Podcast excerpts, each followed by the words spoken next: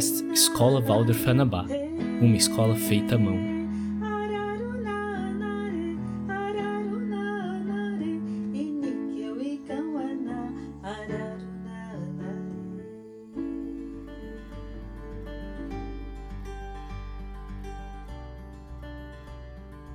Olha a planta. Ela é a borboleta presa à terra. Olha a borboleta. Ela é a planta liberta pelo cosmo. Rudolf Steiner. Olá, querida comunidade da escola Waldorf Anabá. Esse é o nosso episódio de número 4 do nosso podcast. Se você ainda não escutou os primeiros episódios, fica o convite para conferir eles aqui no Spotify. Hoje, em plena quaresma, temos um convidado muito especial, o professor José Zafalon, professor de matemática do ensino médio e de ensino religioso no ensino fundamental aqui na nossa escola, desde 1994. Vejam só quantos alunos já passaram por ele, com ele. E ele foi professor da primeira turma da nossa escola, que cursou do primeiro até o nono ano muito especial. Então a gente chamou ele para conversar com a gente sobre a Páscoa, sobre a importância das festas cristãs na nossa pedagogia. A Páscoa, né, professor, é uma festa repleta de, de imagens fortes e marcantes, e a gente gostaria de ouvir de você um pouco mais, então, sobre a Páscoa na antroposofia, né, na pedagogia da nossa escola. Então, professor José, obrigada por estar conosco. Então, acho que a gente pode começar ouvindo de você, assim, da Páscoa em relação à, nossa pedagogia, a importância das festas cristãs e, né, nessa época da Páscoa. Muito obrigada por estar aqui. Boa tarde a vocês, muito obrigado por me convidarem também. É um tema dos mais importantes e espero que eu corresponda à responsabilidade de falar. Em primeiro lugar, eu acho bem importante que a gente é, encontre uma maneira de se relacionar com a Páscoa que não seja apenas da maneira é, que a tradição nos trouxe até aqui. A tradição sempre nos trouxe é, por meio de uma religião, através de uma igreja, talvez, quase sempre, né? Mas não necessariamente depende disso. Eu diria até mais, que no, no momento que nós estamos no desenvolvimento da humanidade, esse lidar com a Páscoa, o que é a Páscoa, qual é o sentido dela na vida de cada ser humano, ele tem que ser feito individualmente. Tem que ser feito com conhecimento, com uma consciência. E claro que isso não, não é possível a gente fazer isso assim da, da noite para o dia, nem do dia para a noite, mas um pouquinho, um pouquinho todo dia. Para mim, falar um pouco da minha experiência, talvez como algo da biografia humana, talvez de maneiras diferentes, claro, aconteceu com cada um, mas faz parte da biografia que a gente faça um pouco de um gesto de num certo momento da vida, normalmente na adolescência, começa né, um gesto de antipatia, que é muito genuíno para tudo o que nos vem imposto por alguma autoridade externa, mesmo grande que seja. E a gente se afasta por um período justamente para encontrar que, que eu mesmo, como eu mesmo me relaciono, né, como ser humano, com esse tema. E o encontro com a pedagogia Waldorf e a antroposofia foi o encontro que me fez outra vez aproximar-me desse tema das festas cristãs. Hoje estamos aqui falando especialmente da Páscoa. Então, fica como uma sugestão nesse início assim, porque é sempre a pergunta, não é que é, não é que não seja genuíno, eu acho que é muito relevante sim esse encontro com a Páscoa, para aqueles que têm, que, que têm uma confissão religiosa através da religião, se relacionam com ela, é, é importante deve ser feito, né? Mas fica a dica de que é, também para esses que se fazem através de uma religião, que a, a, através da antroposofia nós podemos encontrar muita ajuda para compreensão, para consciência, para entender melhor o que é esse fenômeno da assim chamada ressurreição do Cristo. Sim, que lindo isso, certo? Da, da vitória da vida sobre a morte. Né? É tão intenso esse processo todo, isso tudo é, que antecede a Páscoa, né? E, e como que a gente pode fazer isso, então, em, em casa, com os nossos filhos, com a nossa família, lembrando que é, é além dessa parte toda né, comercial, como você colocou antes, como a gente havia conversado um pouco antes, né? Então, em casa, quais são as suas sugestões? Para as pessoas, as mães, os pais, os vovós, vovós, titios, titias, professores que têm já uma relação com a pedagogia Waldorf, com uma escola Waldorf, né? Então, é, eles têm isso é, da maneira como desde o jardim de infância as professoras e depois mais nas classes menores, né? Talvez até o terceiro, quarto, quinto ano, do sexto para frente, que é aquela idade que eu falei que a gente começa a, a ter essa relutância com o que vem de fora. Quem acompanha a, através da escola, ele já tem muitas coisas bonitas e indicações através dos professores e das professoras nas classes, né? Como por, inclusive registros né, nos colibris da escola, né? Ah, com certeza, lindas histórias. Além do conteúdo, das muitas histórias para contar, né? Mas eu insisto um pouco do que eu falava antes, né? Que tem valor fazer isso, claro, é, repetir é, processos, ritmos, né? É, buscar ovinhos é, no jardim, coisa deliciosa que as crianças principalmente as pequenas, elas entram, fazem junto sem nenhuma resistência, é né? uma entrega total e perceber como elas admiram isso, né? Mas se nós adultos que estamos fazendo juntos, né, por detrás, por exemplo, conhecemos trechos do Evangelho sobre a, Páscoa, né? Quer dizer, se a gente mesmo em nossa vida exterior cultiva esse tema, o que é a Páscoa, que, que está no Evangelho, o que, que significa essa ressurreição. Já antes, né, como você falou, morte e vida, né? O que que é, o que que é esse processo anterior também, assim chamada Semana Santa, né? Ou em alguns lugares a Grande Semana, né? Não dá para falar de Páscoa sem compreender uh, os fenômenos que aconteceram na vida do Cristo, né? Antes nessas dessa semana. É uma semana valiosa para a compreensão do que é a Páscoa. Então, que os adultos, ao fazerem com as crianças, né, vamos falar das crianças em primeiro lugar, depois vem os jovens e nós mesmos, né? Mas ao fazer com as crianças, é, não tenha dúvidas, os pequenininhos principalmente, eles fazem junto e a gente não tem que fazer, falar nada, tem que fazer. Mas se nós temos uma atitude interior do, do significado, do entendimento, né, mesmo que parcial, do que é a Páscoa, é, essa vivência da criança se torna mais valiosa ainda. Algo que nós sabemos da pedagogia é levado para a vida inteira. Com certeza. A vivência das crianças é com certeza mais mágica ainda, né? Porque como você colocou, eles adoram essas, esses símbolos do, do coelho, dos ovinhos, da lagarta, né, na transformação no casulo, em borboleta.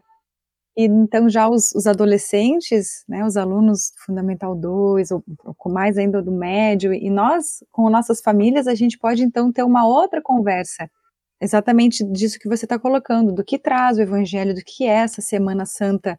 E, você tem é, algum sentimento de como esses acontecimentos, esses fenômenos todos, o que a gente pode trazer disso para a nossa realidade que, que a gente está passando agora em relação à, à pandemia, né? É um, é um momento bem, é um fenômeno também nas nossas vidas, a gente está num casulo, ali da lagarta, assim, por um, um tempo mais longo do que elas geralmente ficam, né? E às vezes a gente quer sair e a gente tem que voltar para o nosso casulo. O que, que você teria a colocar sobre isso? É um momento desafiador, né? Em primeiro lugar, eu acho que é algo que nos acontecimentos da Semana Santa, na quinta-feira, é o dia do lava-pés. Então, alguém que era o mestre poder lavar os pés daqueles que serão, é, continuarão o, o caminho em terra, o caminho na vida física da terra. Então, essa atitude de amar o outro. Amar o outro. Então, nós reconhecemos nesse momento tão difícil, né? Que vem à tona, vem à tona realidades que a gente vê, isso é parte da gente. A gente vê nos outros, mas com um pouquinho de um pouquinho de humildade, a gente reconhece, mas isso está em, em mim também, está em cada um de nós também. E como o amor, né, como realmente compreender o outro, fazer algo pelo outro, abdicar de mim mesmo, né, pelo outro, né, uma atitude bem cristã, né, o amor pelo outro. Se a gente conseguir fazer um pouquinho disso, já é bastante. Sim. Quando a gente faz algo assim, de verdade, assim, do fundo do coração, num momento assim, quase que espontaneamente a partir de um momento, né? A gente percebe um pouquinho dessa alegria do que que é reviver o Cristo em mim, essa vida, esse renascer, esse encontro, mesmo que assim é, não é de uma maneira física concreta, né? Muitas vezes um sentimento de alegria, um momento, às vezes até com lágrimas, de perceber o quão bonito é um, um ato de amor, uma vez que a gente consegue fazê-lo, experimentar isso. É quase como fagulhas na nossa vida, claro, não é uma coisa de todo dia, muito menos de toda hora. É um exercício bem interior. É. Mas é, é, quando você coloca, quando a gente lida com essa questão do amor, né, esse ato de amor, e dessa forma a gente poder então é, tocar sobre esse assunto com os jovens, né, com os mais velhos e os adolescentes, enfim, né? Eu sinto assim que quando a gente chega nesse ponto, essas lembranças, né, de todos esses atos que eram mais do fazer da primeira infância relacionados com a Páscoa, eles brotam, né? Eles vêm como essa lembrança positiva e independente de, de estarmos falando em temas é, ligados a uma religião ou ligados ao evangelho, enfim, eu sinto que aí eles se abrem, né, para essa conversa e aí então essa Páscoa pode ser vivida, né? E uma outra questão que eu queria colocar também, José, a gente tem um pouco assim essa essa a gente sempre recebe questões, né? relacionadas ao fato de estarmos num, numa estação do ano diferente da original, né? E que às vezes a gente é, repete algo que talvez não estaria de acordo com a nossa vivência de estação, de tempo e tudo mais, né? Você poderia nos ajudar um pouquinho com isso, assim, comentar algo sobre isso? É que talvez o que esteja atrás da sua fala é que, por exemplo, se não tiver, é válido do mesmo jeito. Por exemplo, no hemisfério norte é primavera. Então, dizer, eles têm na natureza uma relação muito é, direta com o florescer, ainda mais nas latitudes é, maiores, né? onde de fato o inverno é rigoroso, a natureza morre, vamos assim dizer, entre aspas, né? Que ela está vivendo no fundo da terra, vamos dizer assim, vivendo invisivelmente, né? E aí, e aí brota justamente na, na primavera, né? Que, quando é a Páscoa no hemisfério norte. Né?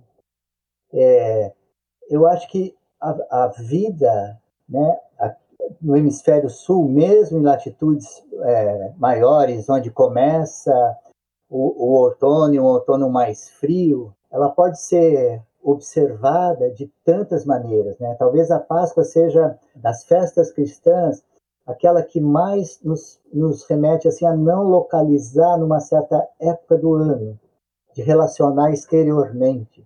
Por exemplo, nós estamos no hemisfério sul, claro, nossa latitude aqui não é tão baixa assim, né? Porém, a gente pode fazer germinar uma semente e, junto com as crianças, ver brotar uma semente. Não tem a ver com algo da natureza, a gente vê algo na natureza também, mas é como eu, é como eu falei, eu vou ser um pouco insistente, né? Depende sempre da nossa atitude anímica, né? Do nosso sentimento para com aquilo que eu estou fazendo. Quer dizer, meu interior está esse significado é, que significou Cristo morrer como um ser humano e o que, que significa de fato essa ressurreição, é, é, como conta os evangelhos, está vivo ainda alguns dias depois da morte. Claro que não é uma vida física, né? Então a gente começa os, a desvendar certos mistérios, né? Vou citar uma passagem do Evangelho quando no domingo as mulheres vão ao túmulo que pensam encontrar fechado, né? Então, o evangelho conta que elas não encontram, se admiram que a, ele não está lá, e aí elas ouvem alguém que não é alguém físico, né, que aparece diante delas e diz por que procuram o, o, o vivente no lugar dos falecidos, porque elas foram no túmulo procurar. Né? Então, isso dá uma, uma dica um pouco do onde, onde que a gente tem que buscar essa vida, mas também assim a pergunta, né? É uma pergunta, não é não é algo, não é um mandamento para que elas vão procurar não lá no outro lugar, né? Então esse encontro que na verdade cada um de nós procura, que é um encontro conosco mesmo, o que, que eu vim fazer nessa, nessa vida aqui, né? É uma, é uma pergunta e uma busca para sempre, para a vida inteira. Posso contar uma coisa de uma experiência de uma aula recente? Ah, com certeza. Mas sem entregar nada, né? Quem, nem que classe, muito menos quem, né? Ok. Procurando saber isso, que não é o que importa. Mas já um jovem, né? E a gente estava começando o ano e eu me lembrei disso porque eu falei da procura. Então a gente estava começando, é, eu quis começar um pouquinho, já eram jovens e grandes, aí dá uma dica também como a gente pode trabalhar pais e mães também, né? Como trabalhar com os jovens, né? A gente estava conversando sobre o que, que é isso, religião, né? Aula de religião. Estava falando é, dessa a partir da, da origem da palavra, né? Religare. Então é, ligar outra vez. E esse ligar, então, algo daqui da Terra, onde eu estou agora buscando, procurando, com algo que está no céu, ou de onde eu vim, né? E aí, nessa idade, eles são super aguçados e espertos e pensam muito rápido, muito mais que a gente. Aí um aluno falou assim: e professor, e para aqueles que não concebem um céu? Não concebem o mundo espiritual. Aí a gente conversou um pouquinho, falei assim, é, o importante é a gente não preconceber o céu, isso é muito valioso, elogiei bastante isso, mas também não fazer o contrário, de não preconceber que não existe. E que isso está, então, numa busca, numa procura. Né? Na aula seguinte, quando eu fui relembrar um pouco, ver, puxar deles a conversa. Quando eu perguntei, ah, e quando a gente falou disso e alguém questionou sobre a existência, né? Ele próprio tomou a palavra e resumiu assim: é que a gente a gente falou que tem que viver com uma pergunta sempre procurando. Eles conseguem três palavras. Maravilhoso. Desculpa, Denise, a, a, a sua pergunta mesmo foi um pouquinho e outra coisa. Não, mas eu acho que chegou lá, eu acho que é isso mesmo, né? Você já contou um pouco dessa diferença, né, para nós. Eu acho que é, é porque isso sempre vem, né? Sempre vem à tona, né? Veio à tona quando a gente falou do Natal, e aí vem de novo agora, né? Quando a gente for falar de São João, certamente também vai ser bom a gente pensar um pouco nisso. Posso dizer assim, é, são meras conjecturas do intelecto. E se a gente deixasse esse intelecto não desprezá-lo, porque sem ele a gente não avança nessa consciência. Ele é muito necessário para a consciência, mas ele precisa dormir um pouquinho no nosso encontro com os fenômenos. E se a gente põe antes do encontro o intelecto, ele só, o intelecto só quer se afastar, quer dizer, nunca vai encontrar então, né? E então essas, é claro, a gente fica curioso, ah, hemisfério norte, hemisfério sul, a natureza é, na mesma época do ano é assim ou assado. É, vamos procurar viver interiormente, na nossa alma. Para isso, eu acho que a antroposofia nos ajuda bastante, né? E para gestos de amor não tem estação do ano, né? Então... é. Ainda mais nessa época que a gente está passando, né? Professor José, é, eu me recordo uma vez de ler que o significado da palavra Páscoa em hebraico é alguma coisa com relação à passagem. E aí, novamente, eu penso o quão é, profundo é isso, ou pode ser, ou até deveria ser, para a gente internalizar num exercício de né, o que, que isso tem a ver com essa passagem que a gente está tendo agora né, na nossa vida, nesse momento de, de pandemia, nesse momento de estar tá mais recluso. É uma passagem da morte para a vida, né? A gente fala assim, né? Quando a gente quer falar, às vezes, de uma outra maneira, que alguém faleceu, fala que alguém fez a sua passagem, né? Do mundo terreno para os mundos espirituais. Para os nossos tempos, é importante, assim, entender também passagem da morte para a vida, que a morte não é só essa grande passagem quando a gente, de fato, deixa o nosso, de viver no nosso corpo físico, né? Pequenas mortes nós temos todos os dias. Também é uma maneira de um adulto e um jovem poder vivenciar a Páscoa, Semana Santa e Páscoa, né? É, o que, que eu quero fazer morrer em mim? Eu lembro que alguns professores às vezes faziam algumas coisas com jovens ou, ou crianças maiores, jovenzinhos, às vezes, né? Escrever num papelzinho, assim, né? Alguma coisa de, de si próprio que quer quer superar, não quer mais. Escreve num papelzinho junta, junta tudo, uma cerimônia bonita, né? Sim. Junta, junta tudo no meio do, do, do, da roda, onde está todo mundo, né? E queima, por exemplo, isso. Mas isso é simbólico, né? Por isso que eu dizia que é, tem que ser individual, porque realmente fazer em mim morrer aquilo que eu não quero mais que esteja em mim, só eu posso fazer, só cada um pode fazer com ele. Olha como a Páscoa está nas nossas vidas todos os dias. Se a gente pensa dessa maneira. E se a gente permitir, né, também, nos permitirmos isso. Que legal, muito lindo. Professor José, muito obrigada por estar conosco. Espero que a comunidade curta e aproveite também e leve isso para suas casas e para o né, seu coração. Obrigada, José. Obrigado. É, obrigada de novo, professora Denise e professor Dornier. Eu sou a professora Dani. Então, desejamos a todos uma linda Páscoa, uma linda passagem, seja muito significativa e nos encontramos mês que vem com o episódio número 5 do nosso podcast. Um grande abraço, pessoal. Olha a planta.